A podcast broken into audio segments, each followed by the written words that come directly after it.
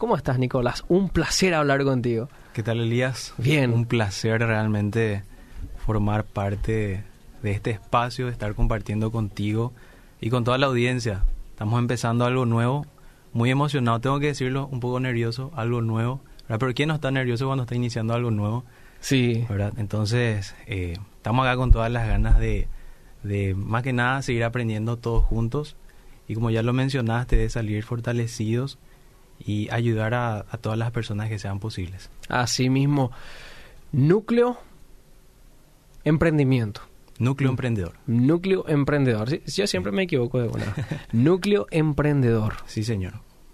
¿Qué ayudamos a la gente pensando este título? ¿Con qué podemos ayudarle? Y emprender siempre es emocionante, Mm. ¿ok? Pero normalmente dar ese primer paso es lo que cuesta. ¿Ok? Muchas veces cuando damos ese primer paso lo hacemos por dos motivos.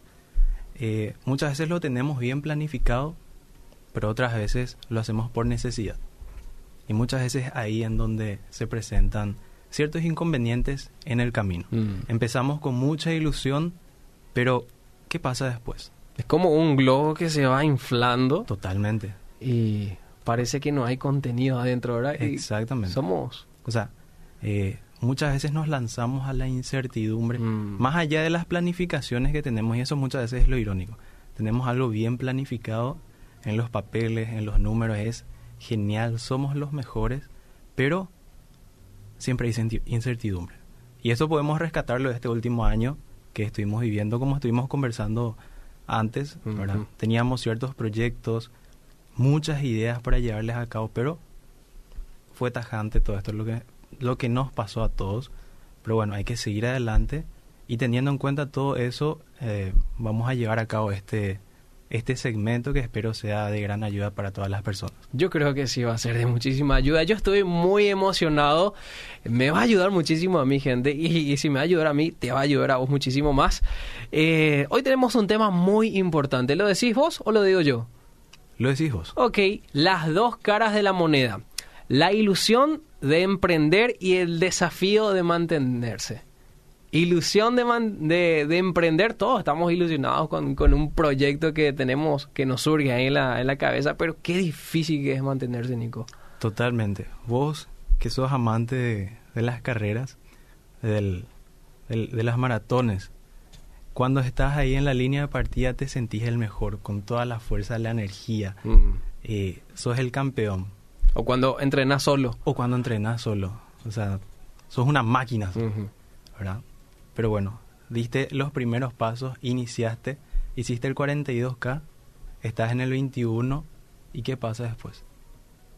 Avanzaste 21 kilómetros, te quedan otros 21 kilómetros. ¿Cómo te vas a mantener? Uf, resistencia. Resistencia nomás. Pero no- Fuerza de voluntad. Totalmente. Ajá. Entonces, eh, quienes en su momento hayan emprendido algo o lo están haciendo ahora saben que emprender es una ilusión, pero esa ilusión debe mantenerse. Ahora la pregunta es, ¿cómo nos mantenemos? Ese es el desafío. Ese es el la médula, Mm. la médula de todo lo que llevemos adelante durante los próximos años. Y ¿Cómo? ¿Cómo inicio? dando el primer paso. Y el primer paso muchas veces es complicado por los miedos. Miedos que muchas veces eh, hasta podrían no tener ningún fundamento, Ajá. sino que nosotros como seres humanos, eh, nuestra mayor barrera siempre es el miedo a la incertidumbre. Eh, muchas veces cuando uno está estudiando alguna carrera de negocios, eh, muchos profesores Mm. concuerdan en algo, en que en todo momento el humano, eh, su mayor miedo es la incertidumbre. ¿Qué va a pasar después? Pero, como estuvimos viviendo en este último tiempo, no podemos quedarnos encerrados, no podemos eh, dejar que el miedo nos domine, porque eso es peor. Que nos paralice completamente. Totalmente. O sea, estamos en esta vida para hacer algo más que, eh, que, que sentirnos limitados por el miedo. Hay que superar esa barrera. Hay que superarla. Porque, a ver, trasladando esto a la situación de nuestro país. Nuestro país es una mina de oro. Sí. No, no, no lo digo yo por ser paraguayo, sino eh, en la Feria Internacional todos saben, Paraguay es una mina de oro. ¿Vos sabías que más del 90% Ajá. de la economía paraguaya es movida por MIPIMES? ¿En serio me decís? Sí. 90%. El 90% de la economía paraguaya es movida por MIPIMES. Eso es muchísimo. Muchísimo. Me, me gustaría que le puedas explicar a- de repente a la gente que, que no está muy metido en esta área, ¿qué es mi pymes? Las MIPIMES son las micro, pequeñas y medianas empresas, que podemos calificarlas desde un trabajador independiente que tiene su ayudante, Sí. una microempresa de 5, 10, 15 personas, hasta 50, 100 personas. Todas estas empresas son las que mueven la economía paraguaya, ¿sí? Y todas estas personas son emprendedoras porque en algún momento decidieron, bueno, hoy ya no puedo hacer esto, necesito hacer algo más. Estoy destinado a hacer algo más. Y si queremos ejemplos simples, puede ser desde la señora que tiene su puesto de comidas hasta el señor que tiene su confección de zapatos. Nosotros tenemos muchas actividades allá en el interior del país, en San Pedro, y hay un señor que tiene un puestito, así, uno que pasa totalmente desapercibido, pero el señor es un emprendedor con todas las letras. Mira. Sí. Tiene una, un taller de confección de calzados, pero impresionante. No tiene nada que envidiarle a las mejores marcas de calzados. Es un genio el señor. Y ese tipo de gente es la que eh, mueve la economía paraguaya. Sí, porque uno puede observar cuántos locales gastronómicos hay por la calle que nosotros pensamos, ah, no, no, no sé, no, no, no va a ser tanto, pero todo el tiempo hay movimiento, ¿verdad? La Sí. señora que vende empanadas en la calle, eh, Totalmente. Y- cocido, entre otras ten- cosas. ten- tené en cuenta que en este tiempo de pandemia, el gremio que, uno de los gremios Sí. que más eh, actividades tuvo para justamente defender sus propios eh, intereses, que eran más que justificados, era el sector gastronómico. Sí. Porque en una noche, un sábado, antes de la pandemia, un sábado normal, uno a uno no le entra en la cabeza todas las opciones que tenía para salir a comer. Mm. O sea, eh, en, en- en tu grupo de amigos, bueno, ¿dónde nos vamos a cenar hoy? Nadie sabe.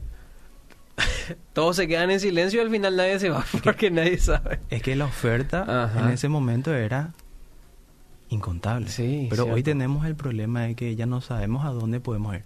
¿Será que está abierto? ¿Hasta qué hora está abierto? Mm. Incertidumbre. Y si seguimos hablando de emprender, o sea, ¿quiénes también son emprendedores? Por ejemplo, estuvimos hablando de la señora de su puesto de comidas, el señor que tiene confecciones de calzados, está el ingeniero informático que desarrolló una app que nos puede solucionar la vida, hasta el, el, el joven que terminó su bachillerato y que tiene hoy tiene una huerta hidropónica en el fondo de su casa. Wow. Esa es la gente que mueve la economía del país. Y esa es la gente que tiene que ser apoyada, no solamente eh, por el gobierno, obviamente, sino por todos sus pares. Porque ahí, ahí en ese, en ese momento donde inicia todo, eso puede determinar si es que todo lo que desarrolla más adelante va a poder Mm. mantenerse. Ese apoyo es muy importante para el primer paso. Porque nosotros tenemos una ilusión, ahí, gen- mi idea es genial, soy el mejor, voy a salir adelante, pero que tus amigos, tus familiares te digan, no, eh, déjate, no. Esas son las voces más duras de que Totalmente. de escuchar y creo todos tenemos miedo, Nicolás. Todos tenemos miedo Sí, de empezar. Totalmente. A- Y- hasta para decidir qué carrera vamos a, a llevar a cabo. O si sigo la carrera o la dejo. Total. Vos Ah. acabas de darle al blanco. ¿Será que esta es mi carrera? Estuvimos hablando de eso antes. pasó. Estuvimos hablando antes de eso. Ajá. Ok. Entonces, eh, tenemos que ser conscientes, bueno, nuestra realidad es que en el país eh, sabemos que hay muchas necesidades. Sí, sabemos que hay muchas necesidades, pero así también hay personas y empresas que superan ese tipo de barreras, esos Mm. desafíos, se mantienen y siguen adelante. Y no solamente siguen adelante para beneficiar sus, sus intereses, ¿verdad? Sino aportando a sus colaboradores, a sus familias y a la comunidad. Y ese es el mejor ejemplo de empresa que uno puede llevar a cabo, que no solamente vos te beneficies, sino tus colaboradores y no solamente con incentivos eh, económicos, Mm, ujú. sino Sí. también cómo vos vas aportando a sus familias y a la comunidad. ¿Sí? Porque al final la comunidad es, como está diciendo, eh, forma parte de ese grupo de pequeños empresarios que llevan adelante el desarrollo en nuestro país. Qué interesante es tener esa conciencia de, Sí, de cualquier cosa que, que nosotros podamos ver eh, ahí afuera es la que está manejando prácticamente una gran parte de la economía del país. Totalmente. Y sabes que yo no sabía que, que el zapatero que, que estaba en mi barrio eh, daba tanto valor. Todos aportamos algo. Ajá. O sea, tenemos que ser conscientes, así como aportamos, podemos, eh, hablando mal y pronto, Sí. podemos restar. Sigamos aportando, hagamos cosas buenas para aportar más a las personas y por qué no al país. Ok, y al emprender, y acá está el, el tema de fondo, uno tiene que convencerse que esos desafíos van a aparecer en cualquier momento. Quizás no hoy, quizás no mañana, pero todos sabemos que en este último año ese desafío que tenía que llegarnos nos llegó, pero de una, Mm. de una nos llegó. Entonces hay que aprender de lo que estábamos haciendo, Sí. de lo que no hicimos, ¿ok? Porque muchas veces uno no puede mantenerse por no hacer las cosas que debió hacer en su momento. Ya más adelante vamos a hablar de eso. Pero es importante prever ciertas cosas que también vamos a, a compartirlo. El tema muchas veces cuando uno emprende, eh, vos, Elías, puedes tener una idea, una idea genial, Sí. excelente. Hiciste los números, hiciste las planificaciones, como dijimos al, al, al inicio, vos sos el campeón, tenés todas las de ganar. Pero algo muy distinto es cuando pones a prueba tu idea. Me gusta, me gusta Cuando ese pones concepto. a prueba tu idea, Ajá. ¿verdad? Porque todo inicia una idea. Sí. Este teléfono, esta computadora, estas cámaras, fueron ideas. Sí. ¿ok? Pero después tuvieron que ponerse a pruebas. ¿Y cuáles son esas pruebas? Y pruebas como responder estas simples preguntas como ¿cómo es el rubro en el cual me estoy metiendo? ¿Cómo se comportan los consumidores de ese producto o de ese servicio? O sea, ¿cómo, cómo, cómo lo ve la gente? O sea, ¿qué piensa la gente con respecto a ese tipo de producto? O algo muy importante, ¿qué hace la competencia? Eh, Es como un estudio de mercado. Totalmente, totalmente. Sí. Y esto es algo que tenés que hacerlo de forma constante. O sea, O sea, no es una vez nomás. no, No es para iniciar, sino No, que no, tiene que ser todo el tiempo. totalmente. Eh, y acá quizás lo más importante, cómo se mueven mis finanzas y cómo puedo proyectar mi crecimiento y la rentabilidad de mi negocio. Uf, ¿cómo se...? Ahí hay que ser sinceros. Sí. Ahí hay que ser sincero con uno mismo. Y creo que es el error más grande no sincerarse y decir, ah, yo creo que esto me va a salir así, así, así, así. y al final sale todo al revés. Exactamente. Por no sincerarnos con nuestras finanzas. ¿verdad? Claro, y, y es algo que nosotros eh, no lo hacemos de forma intencional, Mm. sino que pasa desapercibido este tema. ¿Por qué pasa desapercibido? Porque estamos con la ilusión tan grande y todos los días estamos con ideas, ideas, creatividad, cómo voy a vender, a quién le voy a vender. Eh, estás mejorando tu oferta ¿verdad? Y, y vos te, te emocionas. Y Mm. muchas veces eh, cuando las emociones llegan, uno deja tener eh, la cabeza fría. Entonces pasa totalmente desapercibido. Y después, cuando estás a mitad de camino, como estábamos diciendo, había sido, tenía que hacer esto. Y no lo hice. Entonces ahí empieza el, como normalmente decimos los paraguayos, ahí empieza el tema. Gente. Gente. No, no sé si gente, pero ahí empieza el desafío. Ah. ¿ok? Entonces es muy importante prever ese aspecto financiero a la hora de emprender. El clásico, ahora tengo que empezar a remar. Eso. Pero, Sí. remar, remar bien o remar mal, ¿verdad? Y uno ya sabe cuál, en, en, en, en qué lado de la canoa está, ¿verdad? Porque todos las remamos todos los Eh, días. claro. Sí, es por eso. Claro, claro. A ver, ahora el tema es, tengo, eh, estoy a contracorriente o a la corriente está a mi favor. Mm, ¿verdad?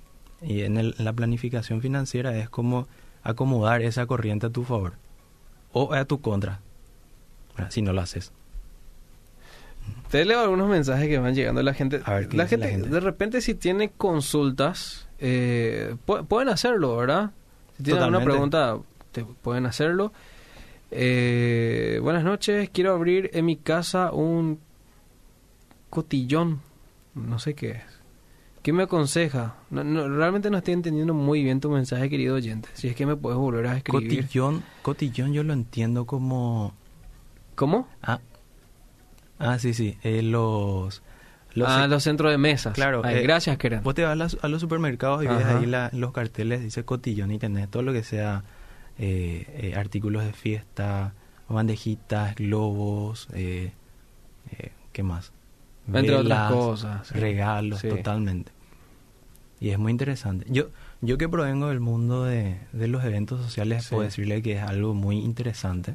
Sí. ¿verdad? Pero es siempre importante que pueda eh, que pueda analizar si eso va a ser solamente ahí para su zona o va a ser algo más eh, más amplio, ¿ok? Ok, entonces lo que está preguntando es si es que es apropiado abrirlo en este tiempo o, o esperar un poco más. No sé, Yo creo que debería esperar más. eh, ya que los eventos sociales es una juguetería, en, juguetería en mi casa. Ahí me está especificando Ah. lo que realmente quiere hacer. Y lo, lo bueno es que tiene que saber que criaturas cada vez hay más.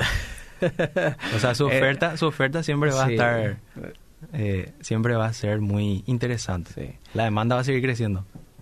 Eso veremos. Eh, realmente sería bueno que los emprendedores eh, tengamos más apoyo y capacitación para seguir avanzando y creciendo. Interesante tema, soy emprendedora y voy tomando notas de los consejos. El Ministerio de Industria y Comercio en este último año, Sí. yo te digo esto porque no lo sabía, sino que tuve que vivirlo, ¿verdad? Eh, tiene programas muy, pero muy interesantes para emprendedores. Ajá. Es más, eh, normal, eh, periódicamente ellos van realizando feria de emprendedores Mm. en algunos centros comerciales y mucha gente asiste. Quizás uno no tenga el volumen de ventas que, que quiere, ¿verdad? Pero tiene exposición. La gente conoce sus productos y eso es muy importante. Algo que eh, la persona que decide emprender algo es que lo primero es hacerse conocer. ¿sí? Hacerse conocer, tener exposición, ¿ok? que la gente pueda ir conociendo de a poco sus productos y servicios. Mm. Porque, a ver, todas las grandes empresas, eh, ya sea acá de Paraguay o del mundo entero, empezaron de esa forma. Empezaron por conocerse, en los primeros años no tuvieron ganancias, pero el, el hecho de, eh, de hacer esa inversión en, en exponer su producto, en exponer su oferta, es algo que los mantiene hasta hoy en día, incluso después de décadas. Sí. Nos quedamos un, eh, hacer un estudio de mercado, analizar, un- analizar y ser sinceros con nosotros mismos, no dejarnos guiar por las emociones. Eh, ¿qué, qué cosa más tengo que hacer para, para mantenerme? Y la, la base está, como a mí una vez me dijeron muy sabiamente, en antes de analizar tu mercado, Sí. tenés que hacer una proyección financiera. O sea, porque muchas veces confundimos el costo de nuestro producto, ¿verdad? Con cosas muy, muy concretas. Por ejemplo, eh, no sé, este termito. Tengo mi materia prima, tanto dinero. Mis impresiones, tanto dinero. La caja en la cual voy a vender, otro monto de dinero. Y la gente se queda con esa suma X, ponerle 50 mil guaraníes. Ok, este es mi costo. Voy a vender a 80 mil, 30 mil voy a tener de ganancia. Pero no solamente se trata de eso, sino también de los otros costos que uno, como estábamos diciendo, los pasa por alto. O sea, yo tengo que ofertar esto, tengo que promocionarlo. Si tengo alquiler, tengo que pagarlo, tengo que saber cuánto de esto voy a venderlo para poder cubrir ese costo de alquiler. Internet. Hoy no podemos vivir sin internet. Necesitas internet. Necesitas pautar esto. El ¿verdad? delivery, que Todo. tantas cosas. Pero eh, no se limita a eso, sino entender que tu proyecto no es algo que lo vas a hacer día a día nomás. Ajá. Tienes que proyectarte. ¿Cuánto me va a costar mi proyecto? en los primeros 6 a 12 meses. Y en base a esos costos uno dice, bueno, ahí uno tiene una idea un poco más clara de cuánto tengo que vender, ¿ok? ¿Qué cantidad? Y ahí uno empieza a ampliar un poco más su visión de lo que es su negocio. Entonces esa proyección financiera de los primeros 6 a 12 meses es lo que va a determinar que esta empresa, este emprendimiento, siga en pie en los próximos 2 a 5 años. Porque hay que ser muy sincero como lo está diciendo. Es una triste realidad que mucha gente vive, que muchas pequeñas empresas viven, es que iniciaron con una idea así genuinamente increíble. O sea, era una idea de un millón de dólares. Pero no hicieron estas proyecciones y lo que era una ilusión termina siendo un dolor de cabeza. Y muchas, muchas em, no logran pasar el primer o el segundo año de vida. Y como decimos acá, se queda con el clavo. Okay, entonces es muy importante eh, realizar estas proyecciones, como está diciendo, el Ministerio de Industria y Comercio tiene programas eh, enfocados a MIPIMES que le ayudan en aspectos técnicos. Sí. Okay, porque nosotros en nuestras ideas somos geniales, ¿verdad? pero muchas veces nos falta ese, eh, ese cablecito técnico ¿verdad? para poder enlazar bien nuestras ideas para que pueda seguir eh, manteniéndose en el tiempo, para que sea algo sostenible. Mm. ¿Ok? Para llegar, para poder tener cierta rentabilidad. Porque ahí también es otro concepto, o sea, si yo tengo ingresos, eso no quiere decir que sea rentable. Ahí quería llegar, porque un oyente me dice, yo siento que me están hablando en chino. Ok. Eh, ¿Qué es la rentabilidad? Oferta y demanda y cosas como esas. Porfa, explicar para entender más mejor. Ok. Hay una rápida respuesta ya que estamos llegando a los últimos minutos. Ok. Eh, si vos vendiste eh, tus productos y tenés un ingreso en el día de un millón de guaraníes, mm. ok, pero tuviste costos de un millón cien, un millón cien mil, tenés un cien mil guaraníes de, ah. de diferencia negativa. Sí. Entonces tu emprendimiento no es rentable. Okay, entonces la rentabilidad son las ganancias que vos puedes tener por encima de todos los costos en los cuales vos tuviste que incurrir para realizar ese producto o ese servicio. Mm. Okay. Y la oferta y la demanda es, bueno, tu oferta es, eh, a ver, si vamos al caso del, del señor que confecciona calzados, su oferta son calzados, su producto, esa es su oferta. Y lo que ofrece tiene cierta cantidad, tiene 100, 50 en distintas presentaciones, ¿ok? Y la demanda es la gente, son las personas, hablando de esta forma, son las personas que podrían comprar ese producto que esta persona está ofreciendo. Mm. ¿Ok? Entonces, eh, la oferta en sí, hablando mal y pronto, es tu producto. Pero este producto tiene que cumplir con ciertas características para que sean, eh, para que puedan llamar la atención ¿okay? de las personas que puedan comprar. Sí, Estoy leyendo otro mensajito. No sé si tenés, algo para, para cerrar la, la idea del contenido de esta noche. Tengo muchas. Dale, podemos resumirlo quizás en, dos o tres. Totalmente. Voy a hacer con, una pequeña reflexión. Dale, dale, dale. Okay. Que eh, realmente es, es, muy linda esta reflexión. Em, porque nuestro emprendimiento es como una semilla. Mm. ¿sí? Es una semilla que debemos cuidarla en tierra buena, o sea, tenemos que planificarla, tenemos que cuidarla eh, y debemos nutrirla todos los días. Eso quiere decir debemos eh, cuidarla, debemos investigar, bueno, ¿qué estoy haciendo bien hoy? Eh, ¿Qué está haciendo mi competencia? Todas las preguntas que las estuve mm. planteando hace rato. Okay. Y mientras va creciendo esto, tenemos que cuidarla de ciertas amenazas que puedan interrumpir su crecimiento.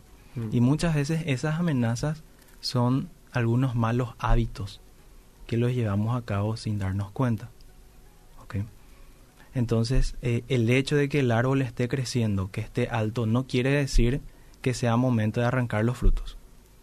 Y esto es muy eh, concretamente hablando, es vos tenés tu emprendimiento, va creciendo, la gente va conociendo, estás teniendo buenos ingresos, ¿ok? Pero al llega un momento de decir, bueno, me voy a cambiar de vehículo. Mm. Voy a comprar tal cosa.